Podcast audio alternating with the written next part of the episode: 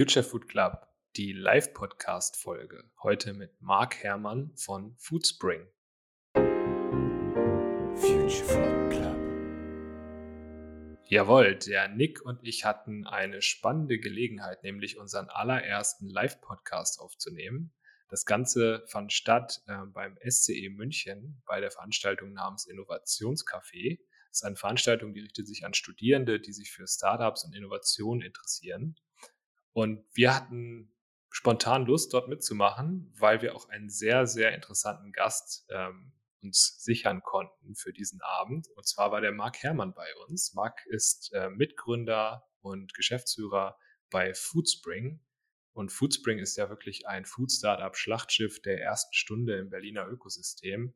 Mittlerweile verkauft ähm, an Mars, großes amerikanisches Unternehmen. Und äh, für uns war das natürlich eine spannende Gelegenheit, den Marc mal zu interviewen, wie die Reise war. Also wirklich von den frühen Tagen bis hin zum Exit. Das konnten wir in der Form noch nie beleuchten hier im Podcast. Deshalb ähm, ist da, glaube ich, was sehr, sehr Interessantes bei rausgekommen. Hört einfach rein. Die Tonqualität ähm, ist nicht immer 100% optimal, aber ich denke mal, äh, die Inhalte überwiegen. Und ähm, wenn ihr sonst noch Feedback habt, sagt uns gerne Bescheid, schickt uns eine Mail und lasst uns gerne eine Bewertung da. Auf geht's!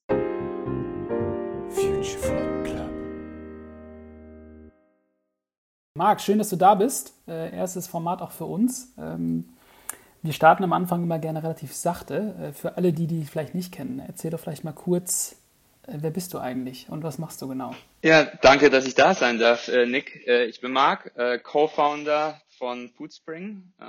2013, ähm, Ende 2013 gestartet, als das ganze Food-Thema, glaube ich, noch nicht in aller Munde war initialer Pitch relativ easy. Äh, und zwar, wir wollten die erste Lifestyle-Marke für, für Sports Nutrition sein, also Proteinpulver, Aminosäuren etc. pp. Und das war so zu der Zeit, als man äh, das äh, Freunden und Familie erzählt hat, dass jeder dich erstmal richtig schief angeschaut hat, weil das Thema damals noch sehr, sehr negativ äh, belegt war. Und ich habe mich bei uns äh, eigentlich äh, in den ersten Jahren sehr, sehr stark um alles gekümmert, was äh, mit der Marketingseite zu tun hatte. Witzigerweise habe ich überhaupt keinen Background in dem ganzen Thema. Also ich habe äh, auch in München mal studiert, äh, TUM BWL mit äh, Informatik und Finance als Hauptgrund und bin ursprünglich eigentlich mal als CFO gestartet bei Foodspring, aber am Anfang ist eben immer so das Problem, ja, wenn man keine Kunden bekommt, dann klappt das nicht so gut und äh, deswegen äh, ja. Da gibt's nichts, da gibt's nichts als CFO zu tun. Genau, gab's nichts zu tun sozusagen und äh, ja, haben uns am Anfang relativ schwer getan und äh, klar, wenn man da irgendwie noch zu, zu, zu dritt, viert rumspringt, macht jeder irgendwie alles und dann habe ich mich mal dieser ganzen Marketing-Thematik angenommen und irgendwie hat das ganz gut funktioniert und äh, ich bin nie wieder rausgekommen. Und genau, also deswegen, ich habe relativ viel im ganzen Bereich Marketing bei uns gemacht, lange Zeit als CMO, habe die ganze Internationalisierung von uns äh, stark vorangetrieben und äh, jetzt so seit, äh, würde man sagen, zwei Jahren, äh, nachdem wir jetzt eben auch äh, von Online-Only auf äh, ja, eine Omni-Channel-Strategie gegangen sind, äh, verantworte ich auch so den ganzen Offline-Sales-Bereich bei uns und äh, genau, mache das jetzt als Chief Commercial Officer und Geschäftsführer bei uns. Also ich, man merkt schon, da gibt es jetzt, glaube ich, relativ viel zu covern hier heute in unserem Live-Podcast. Ähm, aber was mich interessiert, nimm uns doch nochmal mit hier in diese Welt. Ganz am Anfang, du hast gerade schon einen ersten Einblick gegeben. Ähm, da ging es um Protein, glaube ich, viel Fitness, Nahrung, äh, Proteine. Äh, wie war das damals so, also wie, wie war die Welt damals so, als die Leute sich noch nicht so ganzheitlich, holistisch, gesund und nachhaltig ernährt haben? Wäre jetzt mein Verdacht. Ja, es, äh, ich, hatte, ich hatte es neulich erst mal wieder mit einem Freund gehabt. Also als wir gestartet sind, gab es zum Beispiel noch gar kein Instagram. Also hat sich wirklich einiges getan. Wow, das ja, war ja. wirklich ähm, Direct-to-Consumer 101 wahrscheinlich. Und, ne? und, und auch für uns ein Game-Changer. Es gab auch noch keine Facebook-Ads. Also so das erste waren dann die Facebook-Ads, die wirklich einiges verändert haben. Aber ja, es war wirklich noch sehr, sehr, sehr, sehr early. Und ähm, ja, also wie wir eben draufgeschaut haben, wir haben diesen Markt angeguckt und haben einfach so den ganzen externen Marktdaten gesehen, da tut sich irgendwie was und äh, da kommt irgendwie ein Wachstum auf, was so die, die Demand-Seite anbelangt und die kommt jetzt nicht so vom, vom, vom klassischen Publikum irgendwie, das bisher diese Produkte nachgefragt hat. Ja? Und dann wenn man sich mal so diese ganzen Marken dann angeschaut hat, äh, hießen die alle irgendwas mit Power, Maxi, Ultra, whatever, ne? Alle irgendwie schwarze, schwarze Plastikdose und irgendwie neongrüner oder neongelber Schriftzug drauf. So, also alles nicht so wirklich äh, sexy und vertrauenswürdig. Und äh, genau, deswegen haben wir einfach gesagt, hey, da, da, da gibt es doch eigentlich eine, eine, schöne Nische, in die man reinspringen kann. Und ich glaube, noch ein weiterer, äh, weiterer Zusatz, der einfach da sehr wichtig war, ist, äh, klar, man hat zu dem Zeitpunkt schon gesehen, dass so, ja, dass die ganze Online-Welt äh, enormst auf dem Vormarsch war. Das war wirklich auch noch so zu den Zeiten, als noch so die ganzen, glaube ich, Online-Retailer groß auf dem Voranmarsch waren. Also klar, Zalando hatte schon eine gewisse Firepower irgendwie am Start, aber gerade auch so in den ganzen verschiedenen Nischen äh, waren viele Retailer unterwegs. Und wir haben damals schon irgendwie gesagt, äh, zu dem Zeitpunkt 2013, äh, irgendwie glauben wir nicht so wirklich dran, dass äh, Online-Retailer bauen die Zukunft im e-, E-Commerce sein wird, weil es war damals schon irgendwie klar, dass so die Bereiche, in denen man irgendwie ein Competitive Advantage noch um die 2000er bis irgendwie 2010 hatte, wie irgendwie, weiß nicht, eine sichere Bezahlung, schnelle Lieferung und so weiter und so fort, immer mehr commoditized wurde, äh, die Großen schon mehr Markt, äh, Macht irgendwie genommen haben und deswegen haben wir gesagt, hey, eigentlich besteht ja die große Chance darin, wirklich äh, eine eigene Marke irgendwie aufzubauen und den, den Kundenkontakt irgendwie innezuhalten, was jetzt äh,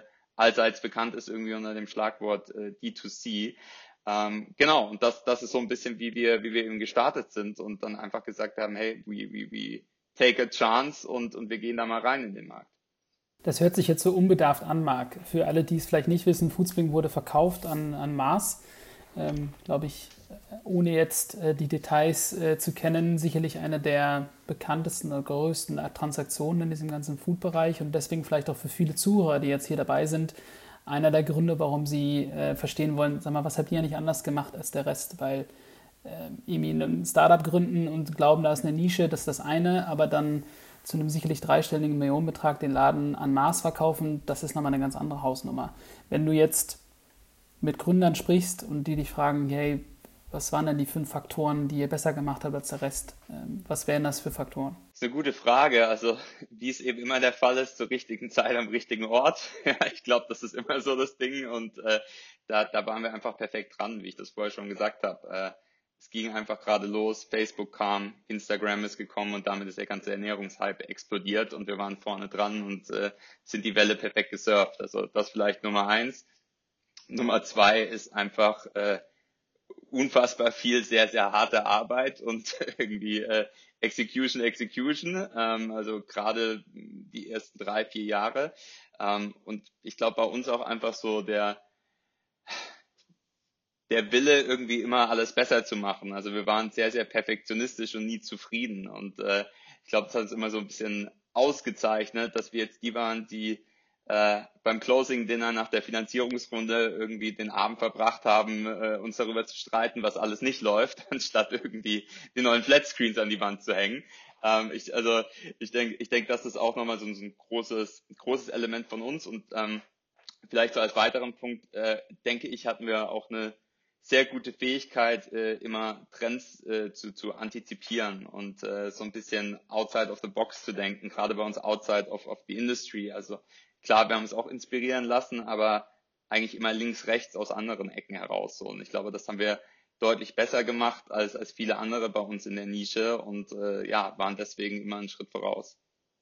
Jetzt hast du schon angerissen, dass ähm, ihr weg, oder was heißt nicht weg, aber ihr habt neben dem Direct-to-Consumer-Channel, Online-Shop, ähm, habt ihr den Schritt Richtung Offline gewagt und du bist jetzt auch gesamtverantwortlich für den Offline-Vertrieb. Inwieweit hat sich das auch im Marketing geändert? Weil vorher hast es eben angesprochen, Insta-Ads, Facebook-Ads, das ist, sagen wir mal, ich glaube, du hattest mal angefangen mit Marketing for Dummies, wenn ich mich nicht irre, äh, auf den ganz genau. Tagen. Äh, aber das ist ja dann ein ganz anderes, ähm, ganz anderes Spiel. Wie, ähm, wie verändert das eure Arbeitsweise heute, insbesondere im Marketing?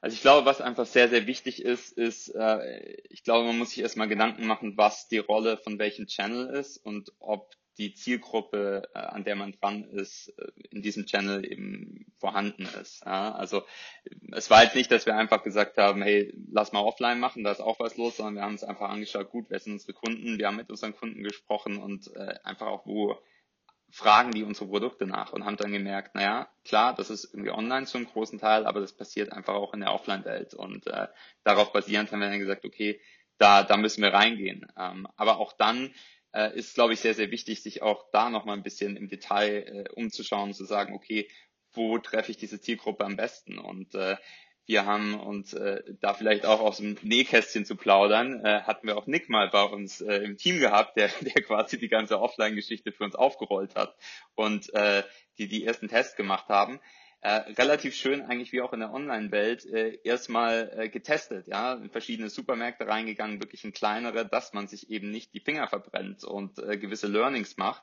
Und äh, genau, haben, haben da dann rumgetestet, würde ich mal sagen, so für ein halbes, dreiviertel Jahr und äh, haben dann äh, einen großen Deal mit DM abgeschlossen, was so unser erster sehr, sehr großer Ruf, äh, Wurf war in der, in der Offline-Welt. Und äh, das äh, war jetzt auch kein Zufall, dass es DM war, sondern wir haben einfach auch gesehen, okay, DM äh, hat eine junge Zielgruppe, äh, die hat eine sehr lifestyle-orientierte Zielgruppe, die lassen sich auch sehr, sehr stark eben in diesen Online-Channeln inspirieren, in denen wir unterwegs sind. Und ähm, die haben eben ein, starkes Interesse äh, an, an guten Marken und auch selbst irgendwie eine starke äh, Marke, mit der wir uns gerne irgendwie in Verbindung setzen. Und äh, das äh, war von daher, glaube ich, so sehr, sehr wichtig, da, da erstmal ja, diese Learnings zu machen und dann eben einen Partner zu wählen, der gut äh, zu uns passt. Und äh, zu deiner anderen Frage, was hat sich bei uns geändert? Um ehrlich zu sein, gar nicht mal so viel, ähm, weil wir wissen, was unsere Stärken sind und wo wir herkommen. Und äh, das Spannende ist eben wirklich das, dass wir äh, auch eben unsere, unsere Offline-Retail-Partner eben damit äh, beeindrucken oder überzeugen, was wir eben in dieser Online-Welt äh, liefern. Und äh, ich glaube, hier ist auch nochmal wichtig zu sagen, ich glaube, wir waren die allererste äh, Sportnahrungsmarke, die einen TV-Flight gemacht hat in 2014, glaube ich, den allerersten. Das heißt, Offline-Channel haben schon seit jeher für uns eine gewisse Rolle gespielt, einfach weil wir gesagt haben, okay, da erreichen wir auch nochmal die Kunden in einem anderen Medium. Aber quasi der Move in die Online-Channel-Welt kam jetzt nicht einher mit äh, irgendwie einer großen Änderung jetzt in unserem Marketingmix und tut es auch heute nicht. Das heißt, ah krass, aber ähm, jetzt auch, sagen wir mal, im weiteren Wachstums- oder vielleicht kannst du einmal kurz für die Hörer ähm, ja, einfach mal umreißen, wo steht ihr denn gerade? Also ähm, wir sind natürlich in der Szene manchmal ein bisschen näher dran, als man das vielleicht aus der Allgemeinheit kennt. Aber wie viele Produkte habt ihr, in welchen Ländern seid ihr unterwegs, wie viele Mitarbeiter habt ihr, dass man mal so ein Gefühl bekommt? Klar, ähm, ich glaube, dafür muss man auch noch mal ein bisschen mehr ausholen, gerade bei der Produktsortimentsthematik. Aber vielleicht mal so, wir sind, wir sind derzeit in, glaube 16 Märkten in Europa derzeit unterwegs. Ähm, planen hier auch noch, auch noch weiter zu internationalisieren, gerade auch außerhalb Europa äh, wird jetzt stärker und stärker ein Thema für uns. Ähm, wir sind jetzt knapp über 200 Mitarbeiter, ich glaube so um die 210 herum, ja, so um den Dreh, also auch einiges passiert äh, äh seit daher. Und in Sachen Produkten sind wir, glaube ich, immer so ein bisschen die Frage, wie zählt man es, also wirklich jede einzelne SKU oder äh, ja, nur, nur die einzelnen Produkte sozusagen, äh, würde ich mal sagen, so auch irgendwo so 300 SKUs oder so und weiß ich nicht, 60, 60 Einzelprodukte.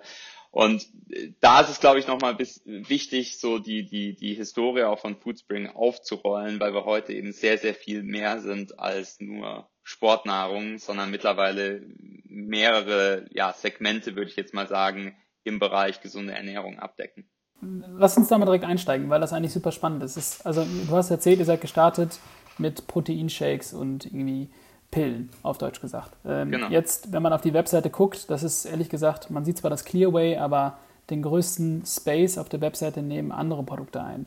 Ähm, warum? Also warum nicht in dem Space bleiben und sagen, wir hämmern jetzt die Might Protein Kuh sozusagen durchs Dorf und sagen äh, Protein all the way? Ja, also wie schon angekündigt, hier muss man ein bisschen ausholen. Also ähm, ich glaube mal ursprünglich äh, der größte Part unserer Innovation in Step 1, als wir losgelegt haben, war äh, irgendwie alles schöner zu verpacken. Und was meine ich mit schöner zu verpacken? Das heißt zum einen das Packaging an sich. Ja, wir haben vorher über die, die schwarzen, schwarzen Plastikbehälter gesprochen. Also ähm, wo wir, Genau, wo wir hingegangen sind gesagt haben, okay, wir wollen was sehr, sehr Cleanes haben, viel White Space. Äh, wir wollten unbedingt eine Pappwickeldose haben. Ähm, damals hatte die irgendwie mal Müsli und wir haben gesagt, das wäre super, super geil, wenn es das auch irgendwie für Proteine gibt. Und ich glaube, hier auch die witzige Geschichte, wir haben mit 20 Lohnherstellern oder sowas gesprochen und die haben alle gesagt, geht nicht. Äh, das Pulver fällt raus, das ist viel zu kleinteilig und Co. Aber wir waren da sehr, sehr versessen darauf, dieses, äh, ja, diese Pappe zu haben. Wir einfach gesagt haben, hey, alleine schon, wenn du dann natürlicheren äh, äh, eine natürlichere Verpackung hast, äh, bewegst du gleich was beim Kunden. Also das vielleicht literally schöner verpackt, aber auch auf der anderen Seite ging es sehr, sehr stark bei uns drum, äh, ja, den Otto Normalbürger äh, äh, zu educaten über unsere Kategorie, ja, weil die meisten, meisten Leute hatten wirklich keine Ahnung, was, was Proteinpulver sind. Also es sehr, sehr viele Vorurteile, mit denen du kämpfen solltest, äh, musstest. Zum einen äh, gab es da ja immer die Crew, die gesagt hat, so Sportnahrung ist gleich Anabolika. Ja, ich nehme das und sehe dann sofort aus wie, wie Arnold. Oder die zweiten, die eben gesagt haben, hey, ähm, ist ja alles nur Abzocke, bringt alles eh nichts. Ja? Und von daher war für uns von Anfang an sehr, sehr wichtig, äh, eben unsere Produkte zu erklären und äh, unsere Produkte auch wirklich im Kontext äh, der ja, gesunden Ernährung für Muskelaufbau irgendwie einzuführen bedeutet, dass äh, wir einfach nie hingegangen sind und so dieses klassische, okay, hier ist die Magic Pill, äh, nimm das Produkt und äh, du wirst deine Ziele erreichen, sondern wirklich versucht haben, eben den Kunden sonst auch noch über unsere Produkte hinaus äh, äh, Informationen zu geben, um eben ihre, ihre persönlichen Ziele zu erreichen. Ja? Weil wir auch gesagt haben, unsere Produkte sind means to an end sozusagen. Ja? Und äh, Genau, dementsprechend haben wir einfach von, von Tag eins an äh, relativ stark in das ganze Thema Content investiert. Ja? Und Content bedeutet für mich jetzt hier nicht irgendwelche ja, Creatives äh, für, für Facebook-Ads, sondern wirklich Magazine-Artikel, äh, ja, Trainingsprogramme, irgendwelche Free-PDFs und so weiter und so fort um eben damit äh, die Leute zu überzeugen, in die Kategorie reinzukommen und äh, ja, ihre Ziele zu erreichen. Und äh, das ist, wie wir gestartet haben. Man muss dazu sagen, es war am Anfang wirklich nur Muskelaufbau. Wir hatten 95 Prozent äh, Mail-Share bei uns gehabt und äh, saßen dann so nach eineinhalb Jahren, nachdem es ganz gut äh, angelaufen ist, das ganze Thema, saßen wir zusammen und haben uns dann überlegt, okay, wie können wir irgendwie weiter wachsen und was sind eben sonst noch Märkte. Und dann sind wir relativ schnell auf diesen ganzen Weight Management Markt gestoßen. Mhm. Und das Spannende war, dass der doch relativ ähnlich ausgeschaut hat wie der für, für Muskelaufbau. Klar, jetzt äh, in einer ganz anderen Art und Weise, aber nichtsdestotrotz, ja, es war auch irgendwie alles ein bisschen shady. Es war sehr alt und eingestaubt. Ja. Du hattest irgendwie so die Player, die da in Apotheken rumgestanden haben.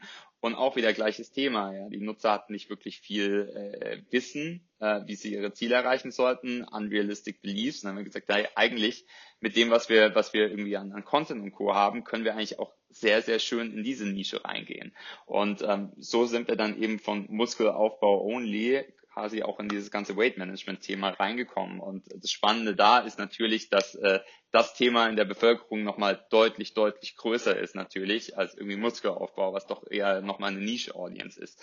Und das war auch ganz spannend, weil dann wir, hatten wir auf einmal von irgendwie 95 Prozent äh, Male-Share, waren wir auf einmal bei irgendwie 65 Prozent Female äh, Customer Share, also schon auch eine große Änderung als, als Company. Mhm. Und ähm, ja, darauf basieren, das haben wir, wir waren einfach immer dran, haben geguckt, links und rechts, was sind Themen, die, die eben, ja, nah angrenzen, was ist irgendwie am Trenden. Und wir haben halt relativ schnell dann auch gesehen, äh, hey, irgendwie geht der Trend auch dahin, nicht nur zu sagen, ich will irgendwie besser aussehen, sondern einfach, ich will mich besser fühlen, ich will einfach auf Zucker verzichten, ich will natürlicher mich ernähren. Und damit kam dann quasi so der nächste Move, wo wir einfach gesagt haben, okay, wir geben eben mehr und mehr äh, äh, Real Food oder eben Alternativen so in Tag Healthy ein, Tag aus. Options. Genau, für, für unsere Konsumenten. Und so, so ist das Ganze irgendwie vonstatten gegangen. Marc, jetzt, was ich nochmal spannend finde, ist, du sagst schon irgendwie, das war für euch auch ein Stück weit immer ein logischer Prozess, neue Dinge hinzuzufügen. Ich, ich glaube, ihr seid auch bekannt dafür natürlich, dass ihr euch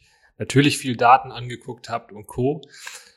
Was ich nochmal spannend finde, wie viel Innovation steckt denn eigentlich in den Produkten selbst, die ihr als Food Company in den Markt bringt? Weil das hört sich für mich am Anfang und auch als ich euch zum ersten Mal wahrgenommen habe, erscheint mir immer ein bisschen wie so eine Maschine, die einfach auf Datenbasis immer neue Dinge entdeckt und dann schnell die. Pro Produkte irgendwie sourced.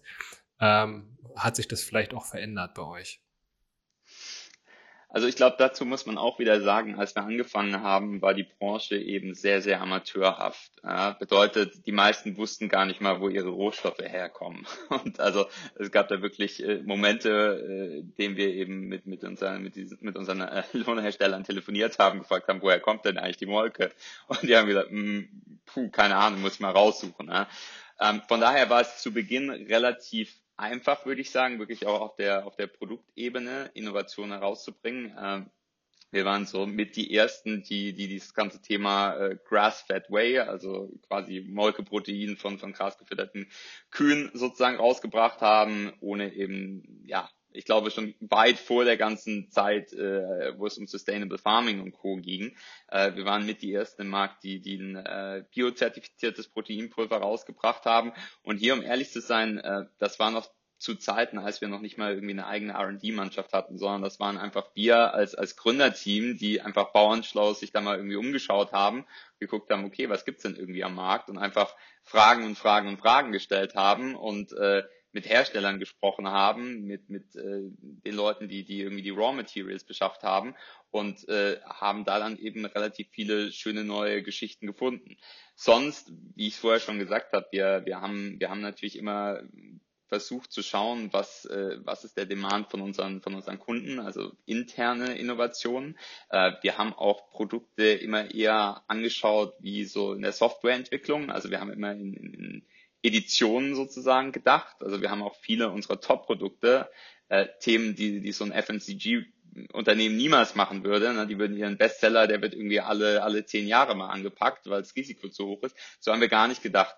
Genau, wenn überhaupt. Und so haben wir gar nicht gedacht, sondern wir haben wirklich gedacht, wie eben ein Softwareprodukt, okay, wir, wir, wir gucken uns an, was ist so das Feedback von unseren Kunden und äh, wie können wir unsere Produkte verbessern und haben dann eben eine 1.2 Version rausgebracht oder irgendwann gab es da mal eine ganz, ganz große Änderung und haben eine 2.0 Version rausgebracht. Und ich glaube, das äh, war natürlich auch was, was gerade unsere Kunden sehr, sehr gewertschätzt haben, eben ja zu hören, okay, die, die kümmern sich um, um unsere Belange, die, die hören da irgendwie rein und versuchen wirklich die, die Produkte besser zu machen. Und ähm, ich glaube, da ist, ist sehr viel, sehr viel Innovation gekommen.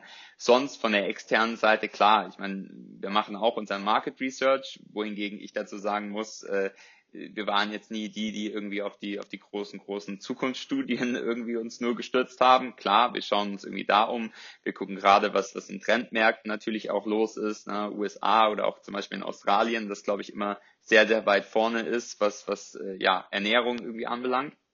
Ähm, und haben mittlerweile eben auch eine, eine eigene, eigene R&D-Mannschaft, die sich dann einfach äh, Tag ein, Tag aus mit den verschiedenen Themen irgendwie befasst, äh, mit den verschiedenen Herstellern am Markt spricht, äh, um, um eben wieder die neuen Sachen rauszubringen und auf den Markt zu werfen.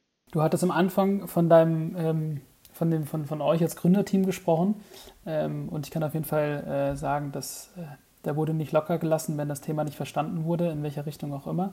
ähm, hier kam die Frage von Martin, ähm, wie habt ihr euch denn als Gründerteam ursprünglich mal zusammengefunden? Äh, also was war die Konstellation und warum ausgerechnet jetzt ihr vier Co-Founder? Ähm, also die, die Geschichte dazu ist die, äh, Tobi, Tobi und Philipp äh, waren unsere zwei Co-CEOs. Die zwei sind äh, Kindergartenfreunde, also kennen sich sehr, sehr, sehr, sehr lange schon. Und ich habe Philipp damals kennengelernt äh, bei, bei Rocket Internet in Südostasien. Wir haben da gemeinsam für Lazada gearbeitet, äh, großen Amazon-Klon, der mittlerweile an Alibaba verkauft wurde. Und genau, haben da zusammen irgendwie gearbeitet, äh, unter der Woche immer rumgeflogen und zusammen im Hotel geschlafen, ganz gut verstanden, das eine und andere Bier getrunken und äh, Genau, dann äh, kam er einfach auf mich zu und meinte, hey, guck mal, wir haben hier das Thema, bist du nicht mit einsteigen? Und dann bin ich mit eingestiegen. Das war so die Geschichte und äh, unser CTO haben wir, haben wir dann aufgetrieben von äh, unserem Seed Investor aus, der äh, genau uns dann Intro gemacht hat, äh, war davor bei einer anderen äh, Portfolio Company, der Pavel, und ist dann auch äh, sehr, sehr früh dann, dann dazugekommen. Gibt es irgendwas, was du dir, äh, was du gerne gewusst hättest, bevor ähm, du sozusagen auf das Foodspring Rocket Ship aufgestiegen wärst? Um ehrlich zu sein, nee, weil ich glaube, man äh, kann so viel wie möglich sich irgendwie theoretisch äh, äh aneignen.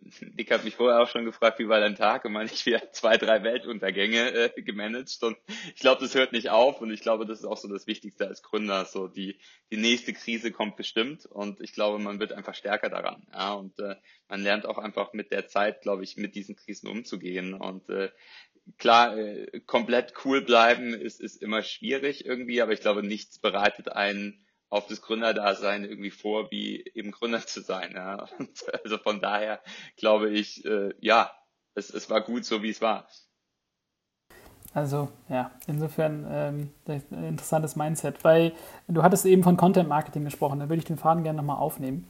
Ja. Ähm, ihr habt jetzt, denke ich, kann man schon sagen, eine Marke, die häufig kopiert wurde in der Optik. Ja, ähm, ich weiß aus zuverlässigen Quellen, es gab eine Wall of Shame intern, wo dann die Wettbewerberseiten, die euch eins zu eins kopiert haben, äh, sozusagen auf, äh, wurden. Ähm, wie macht man das jetzt? Also wir hatten eben Startup-Pitches hier im, im, Vorgang zum Podcast. Hört sich so einfach an, aber ähm, es ist ja wahrscheinlich ein bisschen mehr als ein bisschen Klavierlack auf eine Rundheitsdose zu packen, oder? Ja, absolut. Äh, ich glaube, ich glaube im Endeffekt hier wieder gleiches Thema. Man, man muss einfach äh, irgendwie Kunden verstehen und auch wirklich die Probleme des Kunden gut verstehen und darauf basierend dann die, die, die Lösungen hinbauen und äh, das dann richtig einsetzen, um hier vielleicht mal ein paar, paar Beispiele zu nennen, gerade so im ganzen Thema CRM. Ja. Er hat vorher erwähnt, dass wir, dass wir so in Produktlinien gedacht haben und oft unsere, unsere Produkte neu gemacht haben. Äh, jetzt äh, ist es so der Fall, glaube ich, dass viele, viele E-Commerce-Player, und ich will uns jetzt davon auch gar nicht, gar nicht lossagen, immer so ein bisschen in dieser äh, Discount- und Price-Off-Spirale irgendwann drin kleben und, und nach unten gehen. Und ich würde schon auch sagen, heutzutage ist sehr, sehr schwierig, komplett äh, ohne dieses, dieses Werkzeug irgendwie zu arbeiten, gerade in den, in den umkämpften Märkten. Aber ich glaube, das kann man eben auf zwei verschiedene Versionen machen. Ne? Das kann man zum einen machen mit äh, irgendwie Summer Sale, 20% off, oder man kann zum Beispiel machen, wir launchen jetzt eine neue Version von einem Produkt und wir filtern uns genau, genau die Leute raus, die dieses Produkt äh, schon mal gekauft haben aber seit sechs Monaten inaktiv sind. Und dann schicke ich diesen Leuten einfach eine E-Mail und ich schicke die vielleicht auch gar nicht irgendwie von der von der Service oder E-Mail at Foodspring Adresse, sondern ich schicke die einfach mal von der Market Foodspring E-Mail Adresse. Und dann schreibe ich die Person an und sage, hey Nick, äh, du hast bei uns mal das Whey Protein gekauft und nie wieder gekauft. Äh, irgendwas äh, muss ja da nicht, nicht so super gelaufen sein für dich. Äh, wir haben mit vielen Kunden gesprochen, haben rausgefunden, das Produkt war einfach viel zu süß. Ähm, wir haben uns jetzt dran gemacht, sechs Monate mit unserem R&D-Team, äh, haben rumgefeilt und äh, mit 500 Kunden gesprochen und glauben, die neue Version ist der Knaller. Hier 20% off, überzeug dich selbst. Äh, wir sind davon überzeugt, dass, ja, dass es dir schmecken wird. So. Und ich glaube, das ist für mich so Content Marketing, einfach wirklich zu, zu verstehen, was macht der Kunde da. Und heutzutage, du hast einfach so einen riesen Wettbewerb in diesem Online-Feld, gerade in den großen äh, Marketing-Channels, dass du herausstechen musst. Du musst besondere Sachen machen, sonst ist es sehr, sehr, sehr, sehr schwer da draußen. Und ich glaube, das äh, ist so was, was, was wir sehr, sehr gut irgendwie beherrscht haben und da mit der Liebe zum Detail eben reingegangen sind in den äh, Kundenkommunikationen. Wie siehst du das jetzt so? Also ich glaube, heute ist es ja leichter. Vor, als ihr angefangen habt, da waren ja wahrscheinlich die Tools tatsächlich auch noch gar nicht so kommoditisiert. Also wenn du heute ein Produkt hast, also vorausgesetzt du hast eins, dann kannst du ja einen Shop bauen, du kannst schnell und einfacher denn je auch Ads schalten und Co. Also dein Tipp ist dann im Grunde, sei aber trotzdem anders, weil ich glaube, man, man gibt sich relativ schnell in so einen Mainstream an, an kleinen Shopify-Brands, ähm, die dann am Ende des Tages aber alle gleich sind. Ist das so dein, dein Take da drauf? Absolut. Äh, ich würde mal sagen, es war nie einfacher als heutzutage äh, äh, ein Unternehmen zu launchen und gerade irgendwie eine, eine, eine, einen Online-E-Commerce-Retailer aufzubauen. Ich meine, mittlerweile ist es absolut, nee, also es ist absolut unfassbar, wie leicht heutzutage alles ist. Als wir angefangen haben, gab es irgendwie nur ein Magento und ohne Developer keine Chance. Also es ist wirklich verrückt der Fortschritt, der, der hier stattgefunden hat. Und ich glaube auch darauf On top ist nochmal eine andere sehr, sehr große Änderung, dass du wirklich würde ich mal sagen, so bis 2018, 2019 hattest du wirklich noch einen Wettbewerbsvorteil, wenn du, wenn du gerade auf der Media-Seite vom Marketing viel Wissen hattest. Also wenn du irgendwie sehr, sehr gut warst, darin Audiences zu bauen, richtig zu bidden, etc., pp, Google, Facebook, etc. Der Trend da geht aber eben auch wieder zu Machine Learning hin. Bedeutet, mittlerweile kann es auch jemand, jeder machen und es ist teilweise besser überhaupt nicht mehr zu targeten, sondern einfach nur deine Ads reinzuschmeißen und äh, Google oder Facebook die Arbeit machen zu lassen, weil im Endeffekt äh, äh, können die das besser als du selbst. So, was bleibt dann im Endeffekt als einziges Element äh, rauszustechen? Das ist eben, was du sagst. Ja? Und äh, deswegen, ich glaube, da tut sich eben am meisten, jetzt wieder zurückzukommen, zu sagen, okay, wie schaffe ich es wirklich irgendwie in, auf meiner Website, in jedem Creative eine Geschichte zu erzählen, die eben raussticht aus dem, ja, tagtäglichen bla bla bla, das jeder raus, rausschmeißt. Das heißt, ich kann mich erinnern, dass ich diese Diskussion früher schon mal häufiger hatte. Ähm, du sagst eigentlich, naja, äh, es geht jetzt weg vom klassischen Performance-Marketing und vom sozusagen, wer ist der Beste in der Execution, hin zu, du musst im Prinzip einfach die geilsten Creatives haben und die geilste, also die Copy, die halt irgendwie hängen bleibt, wo jeder denkt, ach krass, warum bin ich nicht darauf gekommen? Das ist ja so ein, so ein tolles Konzept, das bleibt hängen. Das ist das, wo ihr euch jetzt darauf fokussiert und natürlich trotzdem bei der sozusagen Umsetzung der Kampagnen keine handwerklichen Fehler machen. Ja, absolut, absolut. Also wir, wir, wir, haben, wir haben das vor ja, zweieinhalb, drei Jahren schon erkannt, haben dementsprechend auch intern äh, ja, mal sagen, auch ein bisschen umdisponiert. Früher sehr, sehr große Performance-Marketing-Teams, die sind jetzt mittlerweile eigentlich eher ein Ticken kleiner und haben dafür eben mehr auf der, auf der Creative-Seite auch investiert, ähm, um eben gerade das Thema zu, zu, zu erreichen. Und ich meine, hier gibt es auch sehr, sehr viele, sehr, sehr spannende Trends. Äh, zeitlang war es, äh, war es so, dass irgendwie the most shiny, uh, perfectly uh, filmed Content am besten funktioniert hat.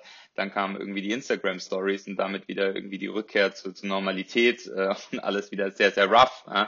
Jetzt haben wir irgendwie ein TikTok, äh, Instagram Reels, was auch nochmal ganz andere Formate sind. Und, und dementsprechend, und das meine ich eben mit Trends, antizipieren und, und sich darauf als Company irgendwie einzustellen. Und äh, dazu kann ich auch sagen, ich glaube, gerade als Startup ist es sehr, sehr schön, wenn man noch wenig Mitarbeiter ist, äh, kann man, glaube ich, sehr, sehr schnell radikale Änderungen machen. Äh, das ist jetzt mit 210 Mitarbeitern, äh, so blöd es auch klingt, wir sind jetzt noch nicht irgendwie eine 15.000 Mann DAX-Mannschaft so. Es wird schwerer, es wird langsamer und ich glaube, das, äh, das ist so, so eine große Herausforderung gerade in der Scale-Up-Phase, dass man solche Sachen erkennt und dann eben auch radikal umbaut und äh, nicht träge wird. Aber zum Thema der sagen wir mal, neuen Marketingformen, ähm, wie, wie, wie misst ihr das? Also wenn du jetzt drei neue Content Manager anstellst, die den ganzen Tag Artikel schreiben, ganz salopp gesagt, ähm, die bringen ja nicht sofort, sofort Geld. Und gleichzeitig, jetzt habt ihr einen neuen Eigentümer und müsst ihr natürlich auch erklären, ja, wir haben da jetzt halt 20 Leute sitzen, ich weiß nicht, wie viele es sind, wahrscheinlich mehr, die nichts anderes machen als genau das. Ähm, und wie kann man das dann rechtfertigen? Insbesondere im Großen bei euch, aber auch im Kleinen, wenn man jetzt ein kleines Startup ist, man hat vielleicht fünf Leute und man überlegt sich, ob man einen CRM oder einen Content Marketing Manager einstellt. Das ist ja super teuer, oder? Klar, 100 Prozent. Also ich würde mal allgemein sagen, gerade also für jedes Startup, aber im Besonderen nochmal, wenn man eben externe Kapitalgeber drin hat, äh, glaube ich, läuft man immer Gefahr, Short-Term irgendwie über Long-Term äh, zu priorisieren. Ja, und äh, das ist so eine Thematik, das äh, muss ich auch bis heute sagen, das ist sehr, sehr schwierig, diese zwei Elemente ordentlich zu, zu balancieren. Ähm, weil ich glaube, wenn man wirklich nur versucht, äh, alles auf Umsatz heute zu optimieren, dann kommt man nicht weit. Äh, das geht meistens immer schief, da machst du oft irgendwie falsche Entscheidungen. Und äh, ja, ich glaube, selbst wenn wir jetzt sagen, so vor fünf, sechs Jahren Performance Marketing und irgendwie die Mediaseite war so, so wichtig. Es war dennoch der Fall, dass man nicht alles zu 100 Prozent immer tracken konnte. Und was hier einfach sehr, sehr wichtig ist, wie bei allen Themen, ist sich einfach gewisse Ziele zu setzen und eben zu schauen, okay, was messe ich dann? Also wie schaffe ich irgendwie äh, dann dann eben die die die Effizienz dieser Maßnahmen zu beziffern? Ja, wenn wir jetzt zum Beispiel bei dem bei dem Content-Beispiel bleiben, bei uns war es eben so, dass wir halt sehr sehr stark irgendwie die die die Visibilität auf Google zum Beispiel getrackt haben. Ja, das war so ein wichtiger Punkt für uns, ähm, weil wir einfach gesagt haben, okay, das und das und das sind die Keywords. Dazu muss man auch wieder sagen, wir kamen aus einer Nische heraus. Wir hatten sehr, sehr wenig äh, äh Pull-Traffic, der irgendwie vorhanden war. Ja, das heißt so die klassischen, das klassische E-Com-Werkzeug mit irgendwie Google Ads und so, was äh, um, um 2013, 2014 eigentlich so the Top Marketing Channels waren für, für, für die E-Com-Retailer, äh, hat für uns gar nicht funktioniert. So, und dann haben wir eben gesagt, okay, wo ist viel, viel äh, Suchvolumen drauf und das waren so diese ganzen funktionalen Begriffe. Äh, Sachen wie, weiß ich nicht, Trainingsplan, Muskelaufbau, Kalorienrechner, BMI, BMI etc. pp. Und dann haben wir angefangen, Content dafür zu schreiben. So Und dann trackst du in der ersten Instanz einfach mal, wie viel Content Pieces pro Writer du irgendwie raushaust. Dann guckst du eben an, was macht deine Google-Visibilität. Die geht dann irgendwie Stück für Stück hoch. Äh, dann trackst du natürlich, äh, wie verhält sich der Traffic auf der Seite. Also A, wie viel Traffic bekommst du rein. B, dann natürlich, wie viele Absprünge und Co. hast du. Und dann C, ähm, und das glaube ich, auch wieder sehr, sehr wichtig. Diese Pages werden natürlich jetzt nie so konvertieren, wie wenn ich jetzt jemanden direkt irgendwie in den Shop auf eine Product Detail Page draufwerfe. Das heißt, dann war für uns zum Beispiel auch so eine KPI einfach zu sagen, du gehst im Funnel ein Stück weiter nach, nach, nach, nach vorne, äh, nach hinten und äh, wählst zum Beispiel Lead, wie eine, wie eine E-Mail-Adresse und guckst eben, wie viele E-Mail-Adressen sammle ich auf diesen Content-Seiten ein. Und ich glaube, so so muss man sich eben diese ganzen verschiedenen Maßnahmen angucken, zu sagen, okay, ähm, was für alternative KPIs tracke ich eben noch weg, die eben nicht sofort Umsatz sind, ähm, wo ich aber eine ganz gute Indikation habe, dass sie später zu Umsatz führen werden. Okay, Cool. Ich glaube, da ist jetzt schon wieder eine Menge dabei, auch für, für Leute, die sich gerade so konzeptionell zu Anfang sich mit dem Thema Marketing auseinanderzusetzen. Kann sehr wertvoll sein. Marc, ich möchte noch einmal, auch weil hier die Frage gerade äh, reinkommt von dem, von dem, ähm, von der Zuschauerschaft, ähm, in das Thema Produkt reingehen und ins Hier und Jetzt.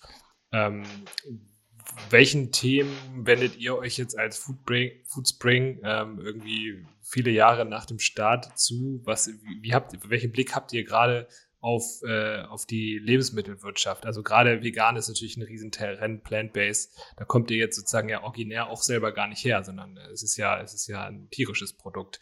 Ähm, was habt ihr da heute für Perspektiven drauf? Ja, ich glaube, ein paar, paar Trends sind natürlich unbeschritten. Irgendwie pflanzliche Ernährung äh, ist irgendwie wichtiger geworden. Also deswegen, da sind wir, sind wir natürlich auch zu 100 Prozent dran. Ja. Also A, pflanzlich, B, äh, das ganze Thema Nachhaltigkeit ist ein großes, äh, nicht nur Produkt, sondern auch Verpackungen ist, ist ein Thema, an dem wir dran sind, das glaube ich sehr, sehr wichtig ist und um das sich so ziemlich jede D2C-Marke irgendwie kümmern sollte. Das sind zwei sehr große alternative Protein-Sources. Äh, äh, es ist auch sowas, wo wir dran sind. Äh, wir haben da auch viel schon über die Jahre gesehen. Äh, manche Themen äh, haben wir dann auch wieder verworfen. So Stichwort zum Beispiel Insektenproteine war ja auch eine Zeit lang ein sehr, sehr großes Thema in aller Munde. Jetzt ist wieder so ein bisschen versackt. Also wir schauen uns da auf jeden Fall immer im Markt an. Ähm, wir sind definitiv bei, bei allen großen Zukunftsthemen äh, mit dabei. Ähm, was, was wir sonst eben auch noch machen, ist, wir schauen einfach viel, viel holistischer auch als auf die, die verschiedenen Use Cases für unsere Kunden drauf. Ja, bedeutet einfach jetzt raus aus dem rein körperlichen sozusagen auch zu sagen, okay, was gibt es sonst noch für, für, für funktionale Needs bei unseren, unseren Kunden. Ja, äh, hat das mit dem Thema irgendwie Schlaf zu tun, hat das mit dem Thema irgendwie Relaxation zu tun, etc. pp. Einfach nochmal viel, viel holistischer, so das ganze Thema Self-Improvement through Food eben anzugehen. Und ich glaube, so eine Thematik, die wir sehr, sehr gut als Foodspring eben geschafft haben, ist es, sich eher metamäßig auf die verschiedenen Verticals draufzusetzen und eben nicht nur in, in, einer Kategorie unterwegs zu sein. Und dementsprechend denken wir, dass wir da auch in der Lage sein werden, zukünftig eben noch in, in mehreren weiteren Verticals eine Rolle spielen zu können. Cool, sehr gut. Eine weitere Frage, die der Martin noch gestellt hat, ähm, das geht nochmal in Richtung eurer neuen Eigentümerstruktur. Ähm, wie hat sich das, wie hat sich das Leben für euch verändert ähm, als freies, unabhängiges Startup und jetzt eingebunden zu sein in einen großen Konzern. Also da gibt es jetzt ja, um da den, die Brücke zu schlagen, könntet ihr natürlich jetzt auch inspirieren mit den, mit den Foodtrends, wo ihr womöglich schneller seid in der Adaption oder ist es eher das Digitalthema, was, was dann auch spannend sein kann? Ähm, und umgekehrt, wie guckt auch so eine, so eine Konzernmutter dann auf euch drauf und, und was wird euch abverlangt? Ja, sehr, sehr gute und valide Frage. Es sind natürlich so zwei Welten, die da aufeinander prallen, wenn, wenn der, der große Multimilliardenkonzern aus den USA äh, Berliner Food Startup äh, schluckt. Deswegen ähm, ich glaube, was, was sehr geholfen hat, ist, äh, und das war uns auch sehr, sehr wichtig in dem, in dem ganzen Prozess, ist, dass von Anfang an klar war, dass äh, Foodspring als eigenständige Firma vollkommen ja, frei weiter agiert und eben nicht jetzt ein Teil vom, vom, vom Mars-Portfolio wird sozusagen. Bedeutet, dass wir jetzt nicht irgendwie da intern Reporting Lines äh, direkt zum Mars haben, sondern wir als Geschäftsführer reporten quasi an eine gewisse Mars-Unit, die unser Aufsichtsrat sind. Also das vielleicht mal zum Ersten, das war uns sehr, sehr wichtig, weil ich glaube, auch hier haben, haben die Corporates stark gelernt, äh, dass eben so ein Startup auch nur funktioniert, wenn es eben schnell sein kann, wenn es eben nicht in den, in den Corporate-Ketten äh, quasi angele angelegt ist. Und ich glaube, hinzu kommt eben noch, dass wir, dass wir nicht direkt im, im Mars-Konzern drin sind, sondern äh, in Mars Edge. Mars Edge ist, ist eine Unit von Mars, die eben gerade gestartet wurde, um die Zukunft des Mars-Konzerns äh, aufzubauen. Und bei Mars Edge äh, arbeiten eben auch nur, glaube ich, 15 Leute plus minus. Bedeutet, die shielden uns so ein bisschen eben von dem, von dem Riesenkonzern. Und äh, wie wir, wie wir meistens mit denen derzeit zusammenarbeiten, ist eher so nach so einem Pull-Prinzip. Bedeutet, dass wir eben anschlagen und sagen, äh, I don't know, wir brauchen jetzt mal einen Kontakt zu eurem Chef-Einkäufer in Italien oder sowas, dass der uns die Tour öffnen kann zu einem gewissen Retail-Partner. Äh, also so arbeiten wir. Klar, ähm, unromantisch sind natürlich gewisse Dinge, irgendwie Financial Integration und so weiter und so fort. Klar, das, da gibt's eben gewisse Non-Negotiables. Die, die sind dann natürlich auch hier und da, äh, ja, eher nicht so spaßig, würde ich jetzt mal sagen natürlich auch gewisse, gewisse andere Start äh, nicht Startups, äh, Standards, sondern äh, wie zum Beispiel jetzt, I don't know, Food Safety und Regulatory und so weiter und so fort, kann man sich ja auch vorstellen, wie es ein Startup ist und wie das dann in so einem großen Konzern ist. Das heißt, da sind natürlich gewisse, gewisse Geschichten irgendwie gekommen, an die, an die wir uns auch halten müssen, in denen es eine gewisse Umstellung hier und da bedeutet hat, aber im Großen und Ganzen äh, agieren wir eben immer noch als Foodspring und nicht als, als Mars Company. Und äh, vielleicht auch da nochmal als letztes Wort, dass das Spannende, was wir auch wirklich gemerkt haben, ist, dass es auch für uns, gerade wenn wir, wenn wir jetzt zum Beispiel mit einem, mit einem Offline-Retail-Partner sprechen, dass es eigentlich viel besser ist, äh, den Foodspring Startup-Pitch zu bringen, anstatt zu sagen, okay, wir sind Foodspring von Mars. Mhm, cool. Äh, schließt gleich noch eine Frage an, äh, die ich noch mit reinbringen möchte von der Lea. Ähm, Nochmal in deine persönliche Richtung gefragt. Also es hat sich ja dann wahrscheinlich für dich dort auch viel verändert als, als Mitgründer von Foodspring. Ähm, ist so die genannte Struktur, wie du sie gerade erläutert hast, ist für dich auch der Grund, warum du jetzt das immer noch machst? Oder weil du hättest natürlich jetzt auch rausgehen können, ähm, Bali und dann das nächste Thema angreifen? ja, sehr, sehr gut, sehr gute Frage. Ähm, nicht, dass du das nicht sowieso machst, Marc, ja, aber äh... absolut. Ich sitze auch gerade auf Bali. Vorher. nee, Spaß beiseite. Ähm, das, ja, 100 Prozent. Äh, zum, zum einen das, zum zweiten natürlich das Thema, dass äh, mit Maß im Hintergrund äh, natürlich nochmal ganz andere Türen auch geöffnet werden können und einfach nochmal, ja, deutlich mehr Wachstum hier und da auch eben möglich ist in gewissen Regionen, an die wir uns jetzt wahrscheinlich selbst davor nicht angetraut hätten. Mhm. So. Und ich glaube, das ist, das ist auf jeden Fall nochmal spannend und, und bietet uns natürlich auch nochmal die Chance, da irgendwie auf die, ja, auf die nächste Stufe auch irgendwie als Company zu kommen. Und äh, ja, es, ich meine, es ist natürlich auch, auch spannend selbst, wenn man jetzt so dieses Ding von man ist zu dritt und macht alles selbst zu, man ist jetzt irgendwie eine 210 Mann Mannschaft und äh, macht eigentlich nichts anderes mehr, als irgendwie zu, zu delegieren und, und mit Leuten zu sprechen. Das ist natürlich auch wirklich auf der persönlichen Ebene ganz, ganz anders. Aber ähm, hier sehe und, und lerne ich auch noch viele neue Sachen und äh, ich glaube, das ist genau das, äh, was einen dann eben auch bei der, bei der Stange hält. Ja. Und ähm, sagen wir mal, im Sinne der Marketing-Trends, da würde ich gerne nochmal abschließend drüber sprechen. Du hattest jetzt erzählt, dass ihr mehr Richtung Content-Marketing geht. Ähm, das ist natürlich immer so ein Kommen und Gehen. Manchmal ist TikTok heiß, jetzt ist irgendwie, weiß ich nicht, vielleicht die nächste Plattform kommt schon. Ähm, inwieweit, also wo glaubst du, wo die Zukunft hingeht für euch, aber auch generell jetzt für Marken, die wie euch sich erstmal digital aufstellen und dann auch offline vertrieben werden? Ist das immer noch ein klassischer Mix aus äh, klassischen Medien, Out of Home, Print, TV und dann halt die Online-Medien oder gibt es neue Kanäle, neue Art und Weisen, wie man da arbeiten kann? Also um ehrlich zu sein, ich glaube, es gibt keine universale Antwort. Ich glaube, es kommt immer sehr, sehr stark darauf an, was für ein Produkt hast du, was für eine Zielgruppe hast du, ähm, was sind deine Point of Sales, an denen du verkaufst. Äh, und da, darauf basierend würde ich es machen. Wenn ich jetzt, äh, I don't know, einfach nur ein Snack-Produkt habe und wahrscheinlich werde ich dieses Snack-Produkt dann äh, zu 90 Prozent in der Offline-Welt verkaufen, weil äh, ja, diese Produkte halt einfach Convenience meistens offline doch noch stattfinden. Das heißt, dann, Marc, wenn ich dazwischen grätschen darf, also Snack-Produkte werden auch explizit für offline entwickelt oder ist es dann mehr so, dass ihr sagt, das ist offline, das ist online und das ist beides? Genau, also äh, ich würde mal sagen, es macht natürlich keinen Sinn, irgendwie einen Einzelriegel für, für 2 Euro, 2,50 Euro übers Internet zu verkaufen. So, dass, äh, die Lieferungen und Co. sind einfach viel zu teuer heutzutage, deswegen das geht da nicht. Wir versuchen natürlich dann irgendwie mit Value Packs und Co. die wieder online anzubieten, aber klar, die Großteil unserer Riegel und Co. ist mittlerweile für die Offline-Welt irgendwie konzipiert. Äh, das ist klipp und klar. Gleiches bei Ready-to-Drink-Formaten.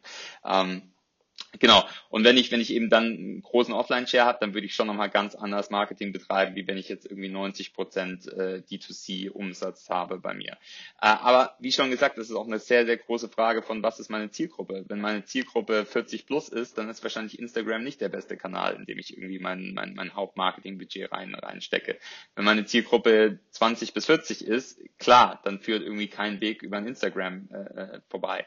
Äh, ich glaube, was da einfach wieder wichtig ist, ist eben zu sagen, sagen, viel testen. Ähm, das ist auch so das, was wir gelernt haben. Ich glaube im Endeffekt immer testen mit kleinem Budget, gucken, ob es funktioniert, wenn was funktioniert, sofort draufspringen und skalieren. Also das war immer so unsere Thematik zu sagen, so äh, äh nicht jetzt irgendwie reingehen und für für 200.000 Euro irgendwie ganz Berlin äh, zukleistern mit Plakaten so, da kann man sich enormst die Finger verbrennen.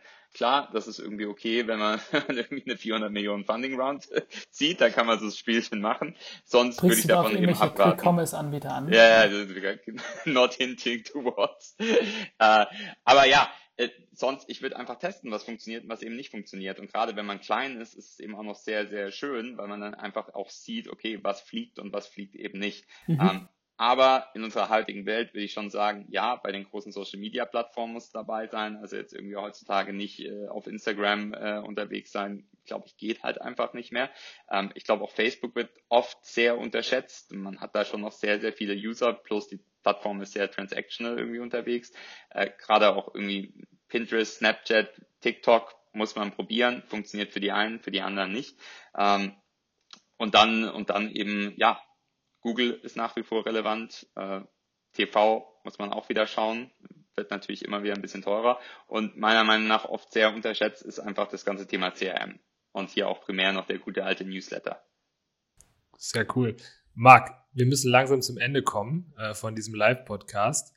Da wir heute ähm, relativ studentisches Publikum haben, ähm, die uns hier gerade belauschen, vielleicht abschließend nochmal, würdest du heute nochmal in dem Food- oder Food-E-Commerce-Bereich gründen? Angenehm Foodspring hätte es jetzt noch gar nicht gegeben. Jetzt heute 20, 2021. Ja.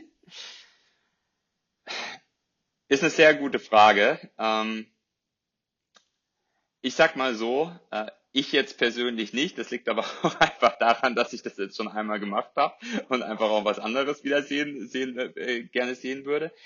Ich würde mal so sagen, ähm, ich glaube, man muss sich schon ganz genau Gedanken machen, ähm, wie die Wettbewerbssituation aussieht, äh, was meine USPs irgendwie am Markt sind, was ich neu ranbringe, weil die Competition ist brutal da draußen. Ne? Du hast sehr, sehr viele bekannte, spezialisierte Marken, die, die, die da unterwegs sind.